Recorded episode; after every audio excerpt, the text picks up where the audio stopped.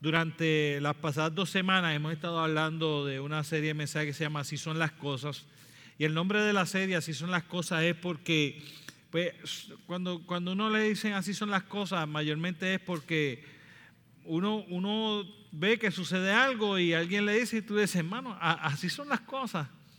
Y la verdad el caso es que así son las cosas, lleva como, como, como ha llevado como, como intención el que, el que nos confronte y digamos, mano, así de verdad son las cosas. Y hablábamos eh, eh, el primer domingo de lo que era la búsqueda y entonces eh, qué es lo que se está buscando, qué es lo que el Señor está buscando, qué es lo que la gente está buscando, la iglesia que está buscando.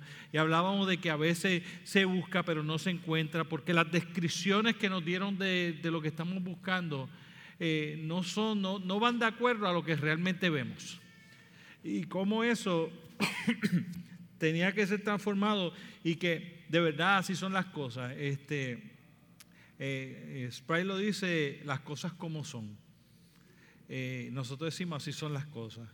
Pero el domingo pasado hablábamos de nadando en contra de la corriente, ¿cierto? En contra de la corriente, hablábamos así son las cosas. La vida de creyente es una vida que va en contra de la corriente, de lo que la sociedad enseña, lo que la sociedad dice, hacia dónde vamos. Yo estuve compartiendo una reflexión en una escuela esta semana y, yo terminaba haciendo una invitación a la gente eh, que quizá hubiese sido bien buena tenerla en el, en el mensaje de la semana pasada pero en esa invitación que nosotros hacíamos a la gente, yo hacía a la gente, le decía, ¿sabes que la sociedad todo el tiempo te está empujando y tú empiezas a, orar la actual de acuerdo a la sociedad? Tú permites que la sociedad cambie tu conducta, tu manera de pensar. ¿Por qué no dar la misma oportunidad de que sea Dios el que cambie? O si acaso que tú no quieres que nadie te lleve a cambiar, pues entonces escucha las dos partes y toma una decisión por ti mismo, pero le decía yo a la gente, no te dejes llevar por lo que la sociedad dice, ¿por qué te tienes que dejar llevar por lo que la sociedad dice? Porque tu decisión pues, te podías dejar llevar por, la, por lo que nosotros decimos y, lo que yo lo llevaba a reflexionar es, ¿cuál, es el problema de escuchar y uno dar una oportunidad genuina y sincera a que, a que Dios es real? Y yo buscarlo y yo verlo. Y eso es ir en contra de la corriente porque la sociedad te dice, no, si te son boberías, te quieren sacar los chavos, te está aquello, mil cosas que usted escucha, como si Nike no te quisiera sacar los chavos, como si el gobierno no te quiere sacar los chavos, como si la sociedad no te quiere cambiar tu personalidad. Por eso existe el bullying, por eso los asesinatos, por eso existe el maltrato, porque todo el mundo está queriendo sacar provecho de uno todo el tiempo. Pero nosotros vemos como si fuera eso, porque la sociedad dice y nosotros nos dejamos llevar. Y la vida cristiana es ir en contra de todo eso, ir en contra de, lo que es malo como malo y de lo que es bueno como bueno. Aunque a lo malo le llamen bueno y a lo bueno le llamen malo, nosotros no vamos a caer esa trampa, nosotros iremos en contra, en contra de la corriente. La mañana de hoy vamos a hablar de cimiento. y así son las cosas de verdad. Eh, la vida del ser humano siempre va a estar cimentada sobre algo. Siempre va a haber una base sobre la cual nosotros construimos nuestra vida. No, no existe tal cosa como una vida construida sin base. Siempre hay una base. Si la base es buena o es mala, son otros 20 pesos. Si la base es la correcta o la incorrecta, son 20 pesos distintos. Si la base es lo suficientemente fuerte o no lo es, son 20 pesos diferentes. Pero la realidad del caso es que todas las vidas están fundamentadas sobre alguna base. Y en el mundo, en el mundo normal, en el mundo cuando uno habla del mundo físico, del mundo humano, eh, eh, y de la sociedad. Eh, una de las partes que forma, una pieza clave en el fundamento que nosotros queremos para nuestra vida es nuestra familia. ¿Ve? la familia, bien que mal, buena que mala, siempre va a crear un fundamento. Si es una familia donde había maltrato, ha habido infidelidad, ha habido falta de amor, ha habido de todas esas cosas, pues en ese fundamento, pues cuando crecemos, crecemos con eso, que si Dios no hace algo o nosotros no buscamos la ayuda o no ponemos nuestra parte, se reflejará después en el futuro en algún momento en nuestras vidas. Así que siempre, siempre hay un fundamento, siempre hay un fundamento, siempre hay un cimiento que, que es donde nosotros construimos, nos levantamos por ahí en nuestra vida diaria, en el mundo, todos tenemos eso. En la vida cristiana es lo mismo, en la vida cristiana también tiene que haber un cimiento que sea lo suficientemente fuerte, firme, para soportar la vida ante las vicisitudes. Si yo voy a ir nadando en la corriente o si estoy parado, más vale que cuando la corriente venga con fuerza donde mí, esté mi cimiento sea lo suficientemente fuerte para que cuando me golpee no me tumbe, ¿cierto? No me tumbe. Y de eso queremos hablar en la mañana la mañana de hoy. Dice Lucas capítulo 6. Le dijimos que la otra vez que toda la serie ha sido a base de Lucas capítulo 6.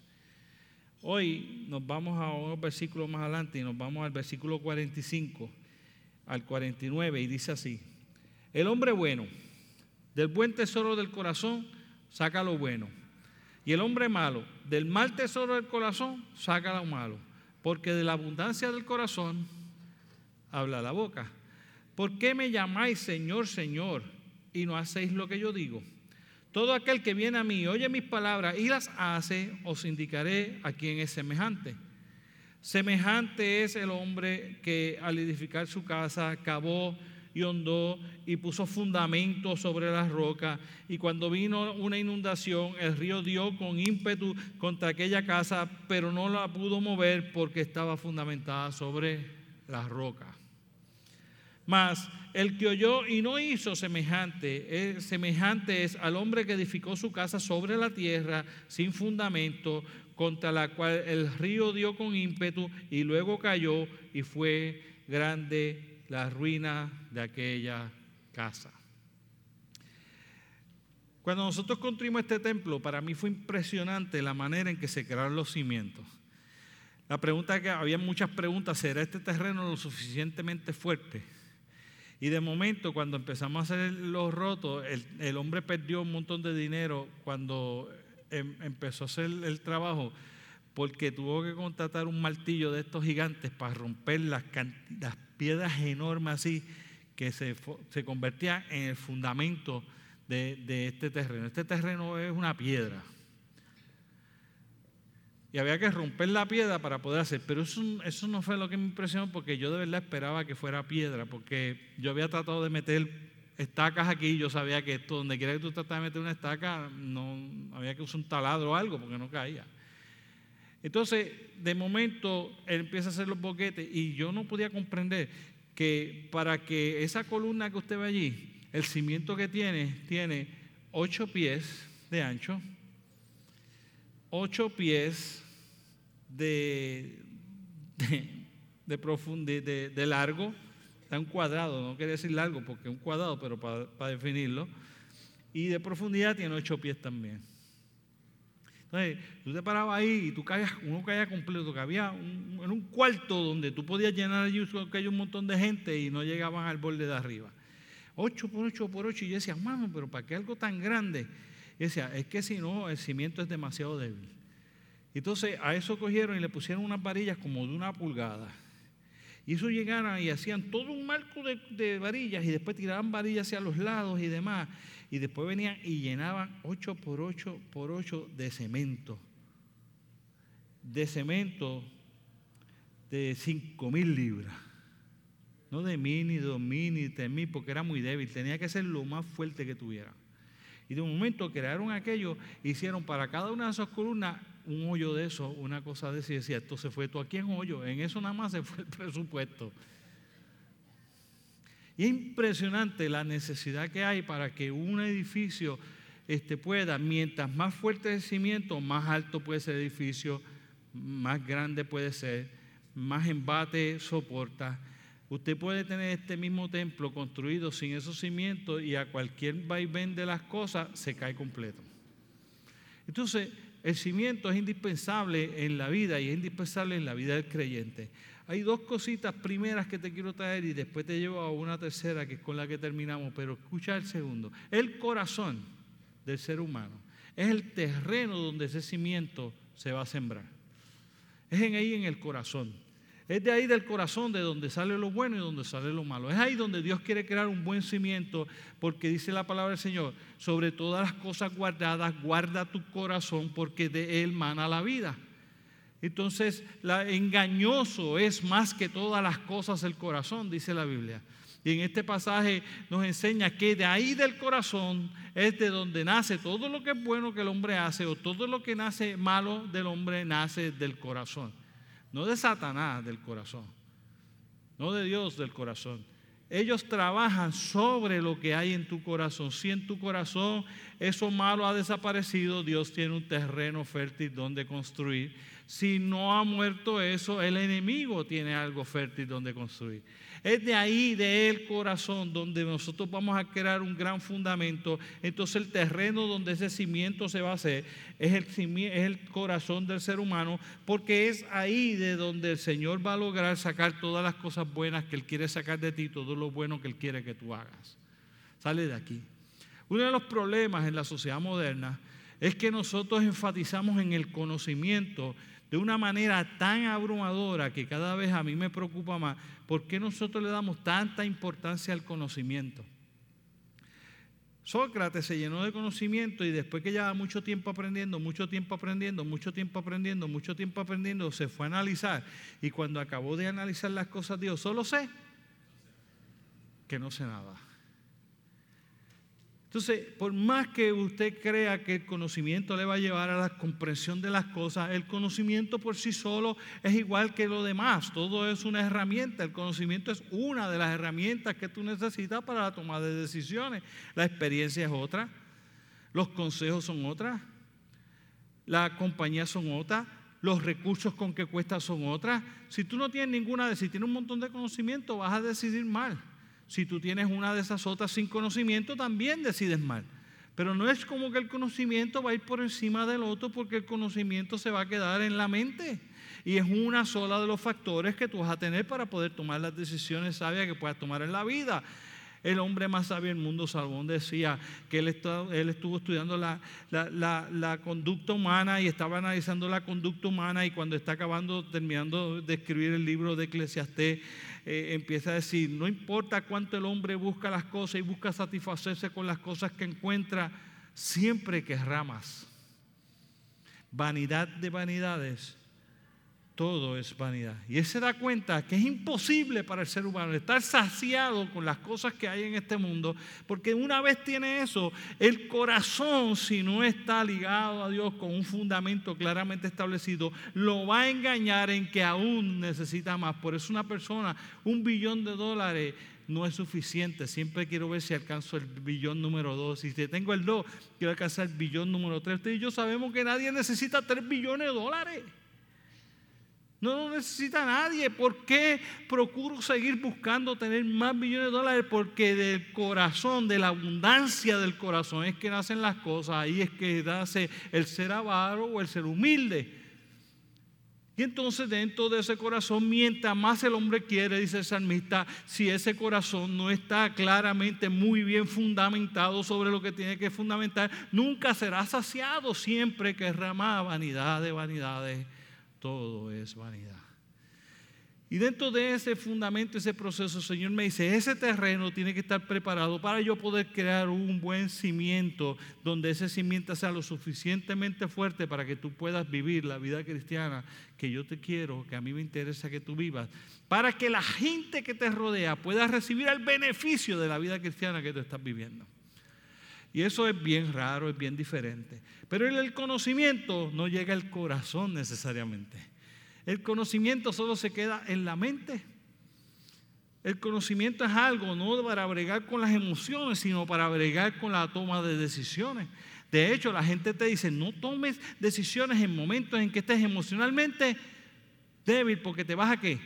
A equivocar, porque te dicen, si en tu corazón no está lo suficientemente fortalecido, el conocimiento que tenga en tu mente no será suficiente para tomar una decisión correcta. Porque el conocimiento no te afecta el corazón, el conocimiento lo que te afecta es este cerebro que te da la capacidad de tener una información para poder usarla mejor para la toma de decisiones, pero no transforma nuestra vida. El conocimiento por sí solo no causa transformación.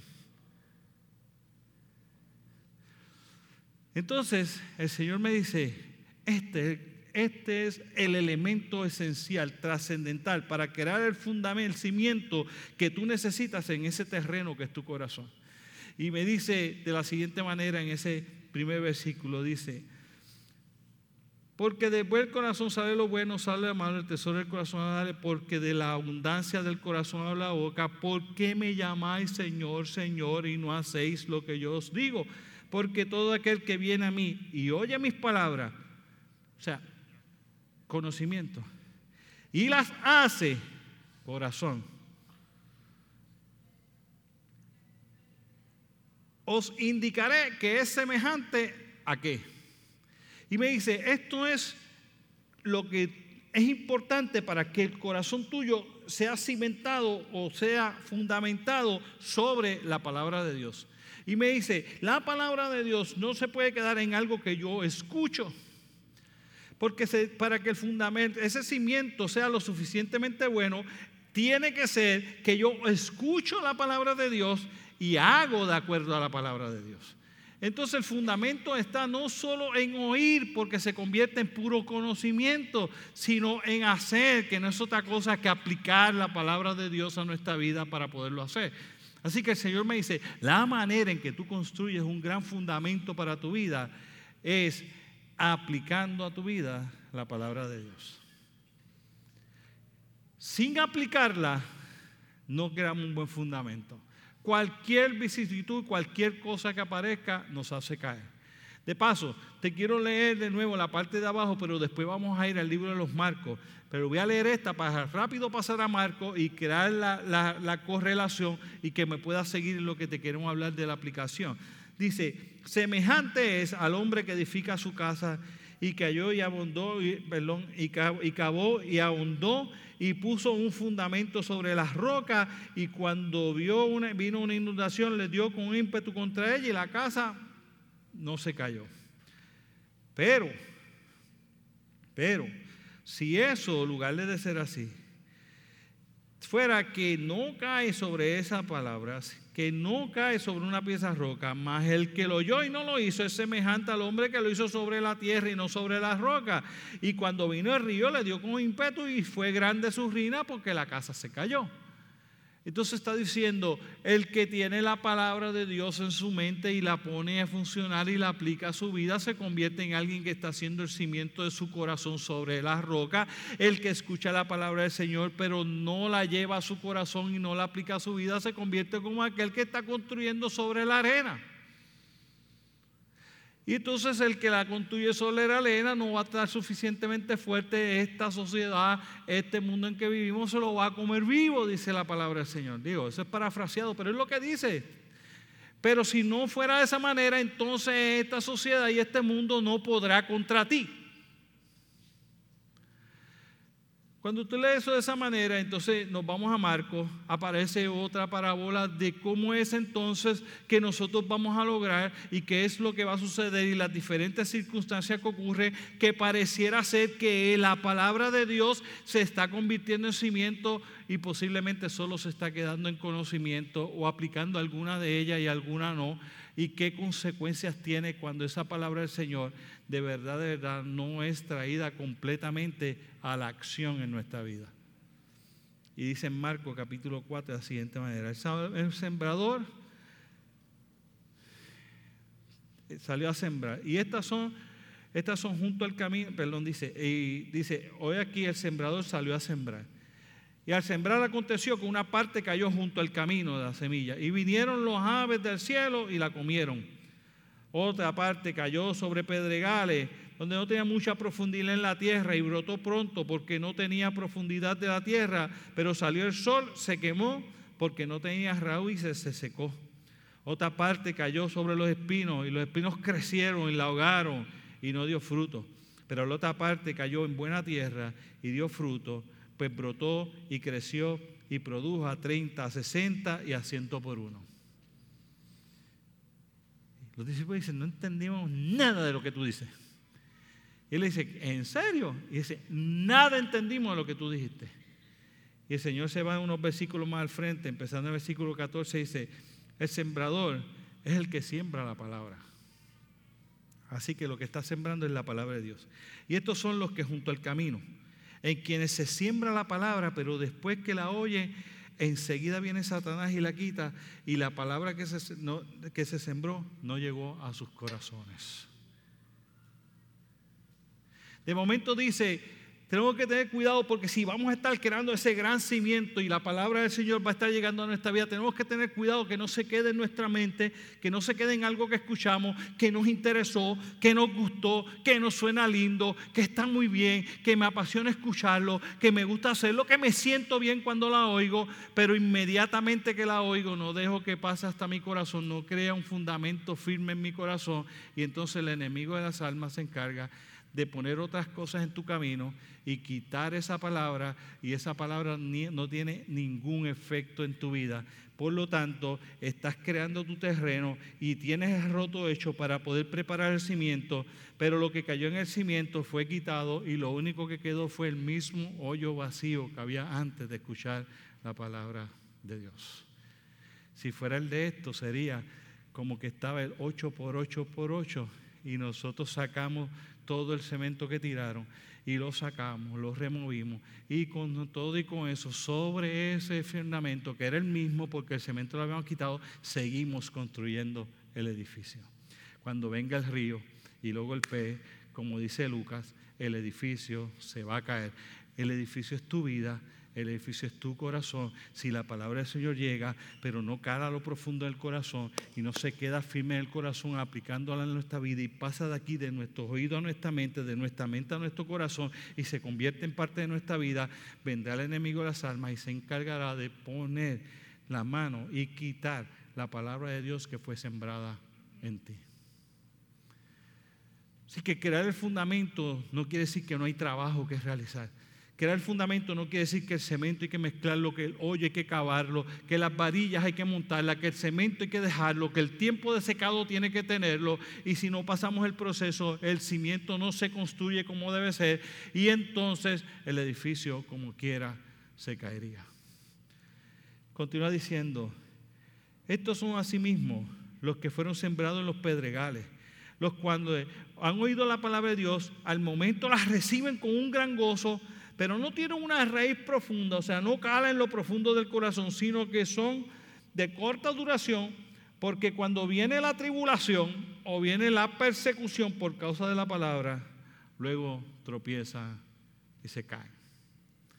Y dice, el que escucha la palabra del Señor, la mantiene en su mente allí y le causa algo de gozo en el corazón, pero no le permite que esa, que esa palabra comience a formar su vida de una manera diferente y a hacer una raíz en su vida de una manera distinta. Entonces va a venir un momento dado en que cuando pasa, como no tiene la raíz y salga el sol, que no son otra cosa, cuando empiecen a venir los momentos malos en tu vida, se murió la palabra de Dios. Y créame que ese es el sentir mayor de la sociedad. ¿Dónde estaba Dios cuando me estaba pasando esto? Palabra de Dios débil.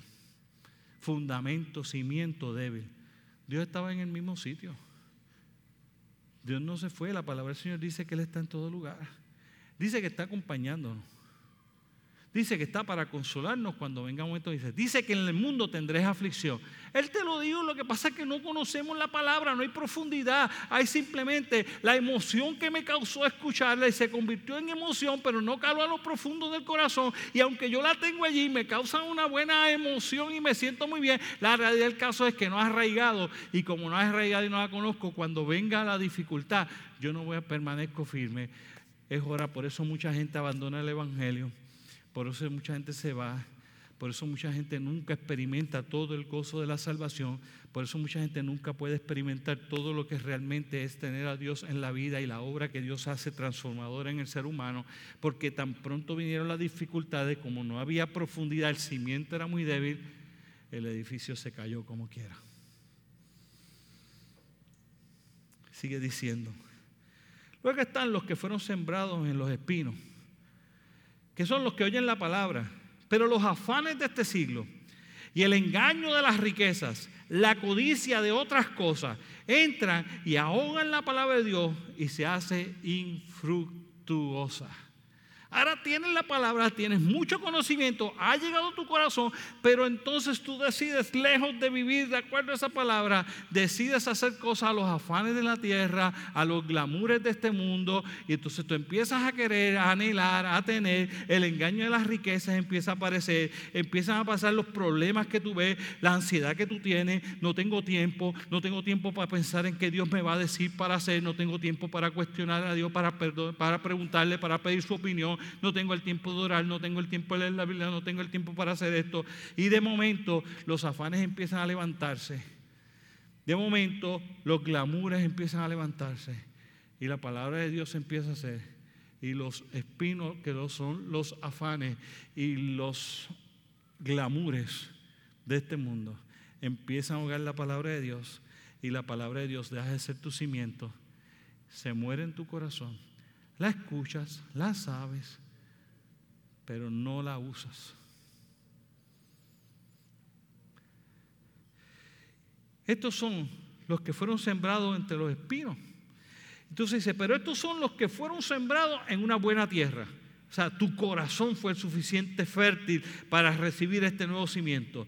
Y en buena tierra, los que oyen la palabra de Dios y las reciben y dan fruto. Y dan fruto del 30, del 60 y del 100 por uno. Que si usted mira es una multiplicación, ¿cierto? De 30 a 60, de 60 a 120 así sucesivamente, se multiplica. Entonces, usted dice, ¿cómo yo sé que mi cimiento es fuerte? Por el fruto, por lo que yo multiplico. Porque yo era antes de esta manera y ahora soy así, mañana soy aún mejor y pasado la palabra del Señor sigue haciendo transformación y cambia mi vida hasta el día en que Jesucristo viene a buscarme. Porque la palabra del Señor dice que el que comenzó la buena obra en mí, la perfeccionará hasta el día de Cristo. La palabra de Dios está siendo real y nos está quedando en nuestra mente cuando nosotros estamos viviendo dentro de la palabra de Dios, de acuerdo a la palabra de Dios, y no se convierte en algo que yo sé, sino es que convierte en algo que yo hago. Yo vivo de acuerdo a la palabra. No, yo sé la palabra, pero vivo de acuerdo a otro porque sería uno de estos cimientos que cayó la palabra del Señor en un terreno que no fue lo suficientemente fértil y no puede crear un fundamento lo suficientemente duro. Esto sucedió después que echaron el cemento en esos rotos de 8 por 8 por 8. Yo le dije, ¿cuándo empezamos rápido? Porque usted sabe, yo estaba loco porque acababan de empezar la construcción y ya estaba loco porque terminara. Entonces me dijo, este, yo le dije, ¿cuánto? Y ahora, ¿cuándo empezamos a subir las columnas? y ese río me dijo, como en dos semanas. Dos semanas, le dije yo. Sí, creo que fue como dos semanas, como dos semanas. ¿Por qué? Ah, porque hay que dejar que ese, que ese cemento frague bien. ¿Qué quiere decir? Que se seque lo suficientemente sólido para que esté lo suficientemente fuerte para que las columnas lo puedan, lo para que pueda soportar el peso y los movimientos de la columna. Dos semanas.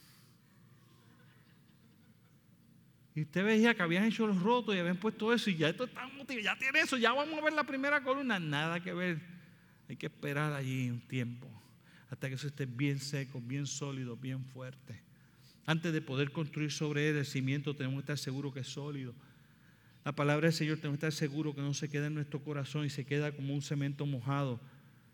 Y yo pongo la columna y empiezo a querer construir sobre un cimiento que no es lo suficientemente fuerte y ya el peso lo dañó y ahora cuando venga, aunque el cemento se seque y se ponga duro de allá, el cimiento, el cimiento estaba dañado.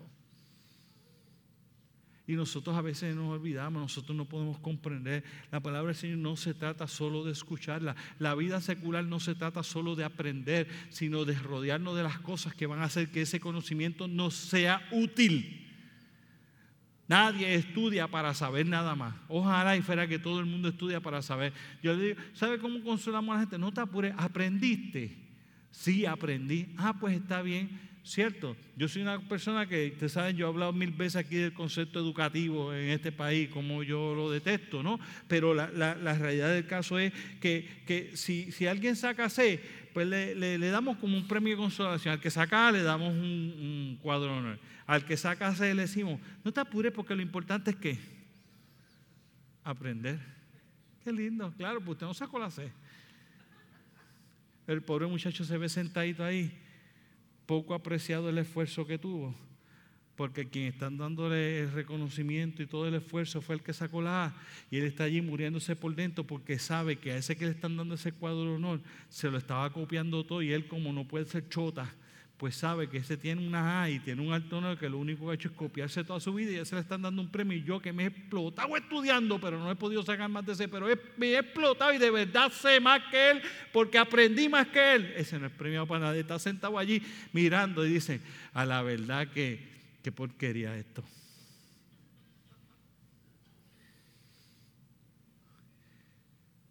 Y la vida cristiana no la podemos vivir de esa manera. La vida cristiana no se trata de adquirir mucho conocimiento. Se trata de adquirir conocimiento para vivir de acuerdo a ese conocimiento de la palabra del Señor que estoy escuchando. Eso hace fuerte mi cimiento. Sobre eso yo empiezo a construir, sobre eso yo empiezo a tomar decisiones, porque mi decisión va a ir de acuerdo de si le agrada o no le agrada a Dios, si está de acuerdo o no de acuerdo al plan de Dios, si es lo que Dios quiere o no lo que Dios quiere, si es lo que Dios quiere aunque a mí no me guste si es lo que Dios quiere o que no lo que Dios quiere hacer, si es cuando Dios quiere, aunque en este momento yo haría otra cosa, pero empezó a perder importancia la decisión que yo voy a tener fundamentado en mí mismo o en las cosas que yo sé y no está fundamentado en mi propia prudencia, como enseña la palabra de Dios, sino que está fundamentado en la sabiduría, en las capacidades, en los recursos y en la voluntad de Dios para mi vida y empiezo a construir una vida sobre ese fundamento que tiene la garantía que va a soportar que venga el río, porque el Señor te dice, si lo haces de esa manera, vendrá el río, vendrán los ríos, vendrá el, vendrá el mal clima, vendrá el sol, vendrá el enemigo de las almas, vendrán los espinos, vendrán los afanes, vendrán lo demás, pero la casa tuya prevalecerá porque tu fundamento es lo suficiente fuerte, está fundamentado en la palabra de Dios, no que yo oigo, sino que yo vivo.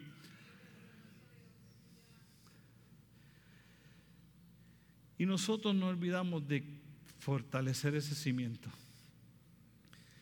Y cuando lo hacemos, vivimos aquellas consecuencias. Pero quiero terminar de nuevo con el de Lucas. Porque Lucas nos lo dice de esta manera. Será semejante al que edificó su casa y cavó y ahondó y puso su fundamento sobre la roca. Y con esto es que estamos al cierre del mensaje. Tienes que permitir que la palabra de Dios cale y vaya hondo en tu corazón. Tienes que permitirlo. Tienes que abrir no solo tu intelecto, tienes que abrir tu corazón. El intelecto se puede abrir con lógica, con, con, con enseñanza, el corazón se abre con fe, con creer en Dios, creerle a Dios, confiar en Dios. Y cuando nosotros empezamos a ahondar ahí, que no es otra cosa que tú empiezas a no conformarte con lo que he escuchado, sino a leer la palabra y profundizo más. No solo con lo que he escuchado y lo que leo, sino con lo que yo escudriño, dice la palabra del Señor, que yo escudriñe la palabra que va más allá de leerla, que quiere decir que yo trate de profundizar en la palabra de Dios, que adicional a eso voy a las clases, a los sitios donde me pueden enseñar y yo puedo aprender más la palabra de Dios, donde me rodeo de gente que conozca más de la palabra del Señor para que me lo pueda explicar cuando de momento mi vida se rodea de todo lo que sea, todas las herramientas que sean necesarias para que este corazón que yo tengo dispuesto a que un buen cimiento se construya en él, se pueda construir y que llegue el mentor que me pueda ayudar y contestar, o ayudarme a contestar las preguntas o darme herramientas que la palabra del Señor enseña para enfrentar las situaciones. Cuando está el tiempo a solas que yo paso en el Señor, donde yo escudriño la palabra del Señor y trato de profundizar más en ella, no me quedo solo con lo que escuché el domingo, sino que eso lo profundizo profundizo en mi vida porque yo estoy haciendo más hondo el terreno más profundo. Ocho pies de profundidad, ocho por ocho yo estoy haciendo en mi corazón para que quepa la palabra de Dios que sea necesaria y que se fortalezca en mi corazón para que nada la pueda arrebatar de ahí. Y dice él que lo hizo bien hondo y bien profundo. Y puso el fundamento, lo hizo hasta que encontró las rocas. Lo hizo hasta que tú sabes que tu vida empezó a dar fruto. De momento, tu temperamento cambió. No, es que Dios conoce que yo soy así. Sí, por eso es que te quiere cambiar. Porque lo sabe. Dios sabe que yo tengo un temperamento bestial descomunal. Y yo lo sé también. Y al principio decía, yo soy así también. Sí, hasta que Dios me decía, sí, pues yo no quiero que tú seas así. Yo quiero que tú seas manso y humilde. No terco y peleón. Él me pide que yo esté dispuesto a poner mi otra mejilla y no que el que a mí me la hace, me la tiene que pagar. Él dice, paga mal con bien. Y te quiere cambiar. Ah, yo soy así, estás mal cada vez que usted diga, es que yo soy así, está diciendo, yo sé que estoy mal y necesito que la palabra del Señor se haga real, no que yo la sepa. Cada vez que yo miento, y no, pero es que yo una mentirita, sí, sí, mentirita, mentira, mentirota, todas están mal. No, pero todo el mundo dice su, su paquetito. No, no todo el mundo tiene que decir su paquetito. ¿Por qué? Dice la Biblia, vuestro sí sea así y vuestro no sea no. No, porque el Señor me ha cambiado a mí, lo único que le falta es cambiar un... ¿sabes? El Señor no le molesta un, un hito por ahí al lado de vez en cuando. Sí, porque dice que no salga lo mismo de tu boca, no salga bendición o maldición, no salga lo bueno ni salga lo malo, que salga solo lo bueno. Sí, sí, tiene que ver. ¿Qué te quiere decir? ¿Que todo tiene que cambiar? Sí. Sí, que mientras más fruto estés dando, quizá empiezas al 30, después dar fruto al 60, después dar fruto al 120, después a cuánto será eso, 360 o qué sé yo cuánto es eso, yo no sé cuánto es 60, sí, 360, 360 o 3600, 3600 y después multiplicando hasta que de momento la gente dice, tú santo, exactamente. Exactamente es lo que la palabra del Señor enseña. Sed santos porque yo soy santo. Exactamente. Nadie es perfecto. Mm, en serio. Pues Jesucristo fue perfecto. Ay, pastor, no venga, usted sabe que él era el Hijo de Dios. So are you.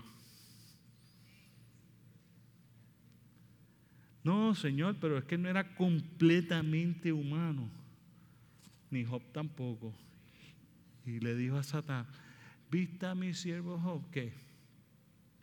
¿Cómo le dijo? ¿Alguien sabe? Perfecto es.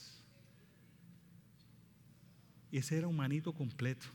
Para decirte más, ese no estaba montado como nosotros, porque en esa época el Espíritu Santo de Dios no vivía dentro de él. Lo lograba a pulmón. A nosotros nos dieron el Espíritu Santo de Dios para que se nos haga más cómodo el camino.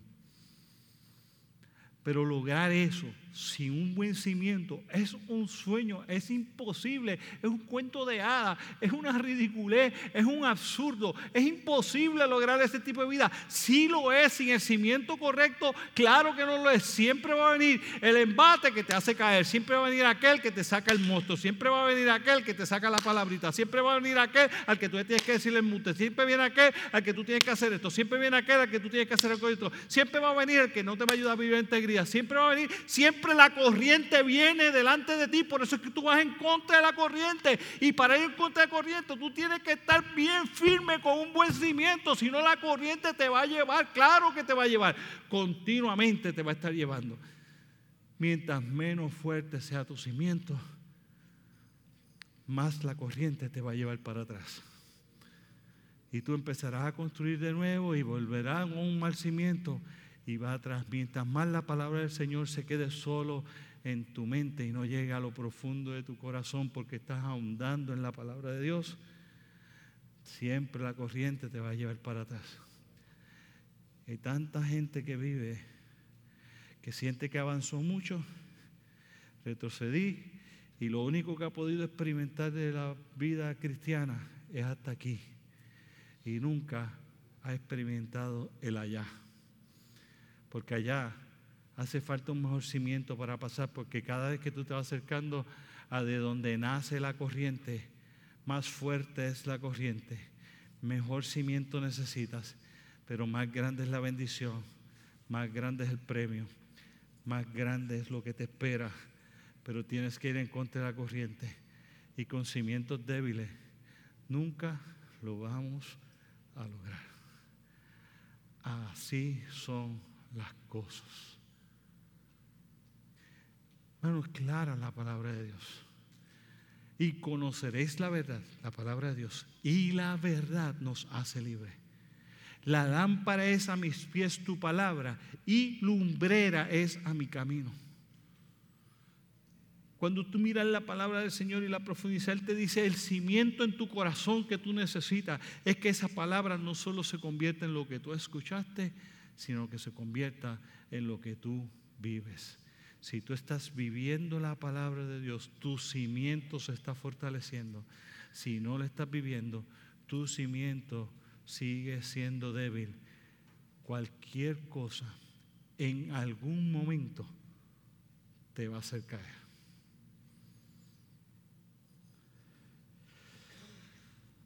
Pero el que logró profundizar y cavar y fundamentar sobre las rocas, vienen los ríos con ímpetu contra aquella casa, pero no lo puede mover porque está fundamentado sobre la roca y sobre ella nosotros podemos vivir. ¿Qué tú crees si cerramos los ojos por un momento? Y yo quiero llevarte a reflexionar. Y en un momento yo voy a terminar con una oración y vendrá Víctor y pasará la parte de los anuncios y seguiremos con nuestra vida diaria. Saldremos por esa puerta, enfrentaremos las situaciones, tenemos que tomar las decisiones de nuevo. Las problemáticas que nos toca vivir están allá afuera esperando igualito a que cuando nosotros entramos. Las decisiones que tienes que tomar, que la pospusiste la decisión por un ratito en lo que estás aquí para bregar con eso cuando salgas de aquí, van a estar allí cuando tú salgas de aquí. Pero el hoy es un solo ratito. Mientras Dios te regala un día de vida, cada día traerá su propio afán, enseña la palabra de Dios. Los afanes van a continuar, las decisiones complicadas van a pasar, la sociedad seguirá empujando, los valores seguirán trastocándose y tú tendrás que tomar la decisión si la palabra de Dios se va a hacer verdad en tu vida y vas a vivir de acuerdo a ella o no. Si te vas a dejar llevar porque la sociedad diga que es lo más importante o te vas a llevar por lo que la palabra del Señor diga que es más importante aunque no lo entiendo a veces, aunque ni siquiera a veces estoy de acuerdo, pero yo sé que claramente está establecido que eso es lo que le espera que yo haga y aunque a veces me chocan y no estoy de acuerdo. ¿Usted cree que a mí no me chocan cosas? Claro que sí. Si hay veces cosas que toca la palabra del Señor en mi vida, que son cosas que cuando las toca me duelen porque se hacen difícil cambiarlas. A mí me agradan esas, las tengo y me agradan, me siento bien con ellas. Y tú también las tienes. Y la pregunta es si nosotros vamos a salir de este lugar con una determinación y una decisión en el corazón. Señor, que ya basta solo de escuchar la palabra. Es hora de hacer la palabra. Porque yo quiero tener un fundamento fuerte y firme sobre el cual construir mi vida, sobre el cual edificar mi familia, sobre el cual yo quiero que mis hijos sean edificados. Y ahí donde tú estás, yo dije que en esta serie de mensajes nosotros nos vamos a ser llamados pasar, pidiendo a la gente que pase al frente. Pero yo quiero, yo sí quiero hacer un llamado. Cada domingo estoy haciendo un llamado, pero es una auto, autoevaluación tuya, una introspección que tú vas a hacer de ti mismo, de cuánto tú has escuchado de la palabra del Señor de cuánto tú has decidido profundizar en la palabra del Señor en tu casa, de cuándo tú has tratado de entender lo que la palabra del Señor dice. No, es que no la entiendo, pues tienes que tratar de entenderla y profundizar en ella. O has buscado a alguien que te ayude a poderla comprender. Pero no te vas a conformar que no comprenderla porque yo necesito fundamentar, necesito tener un fundamento firme. Necesito ir a las clases, necesito buscar, necesito, si necesito ir más, voy más. Si necesito más gente, busco más gente. Si necesito leer más, leo más. Si necesito buscar todo lo que sea necesario, Señor, pero yo quiero hacer un 8 por 8 por 8 para que tú lo llenes de tu palabra en el centro de mi corazón para que mi vida sea construida sobre ella.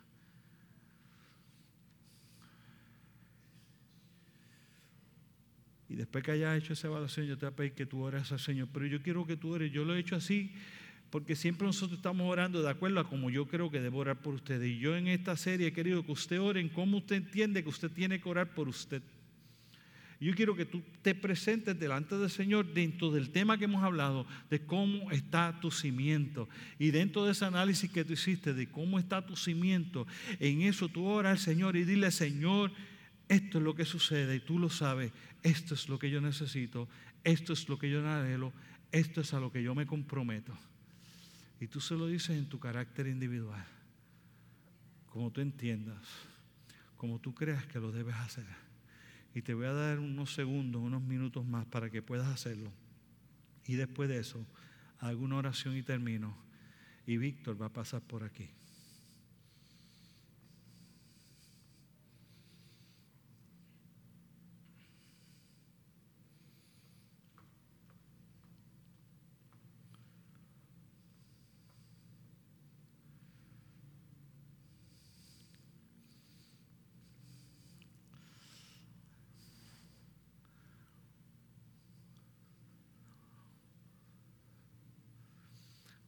Señor, yo me uno a mis hermanos en esta oración.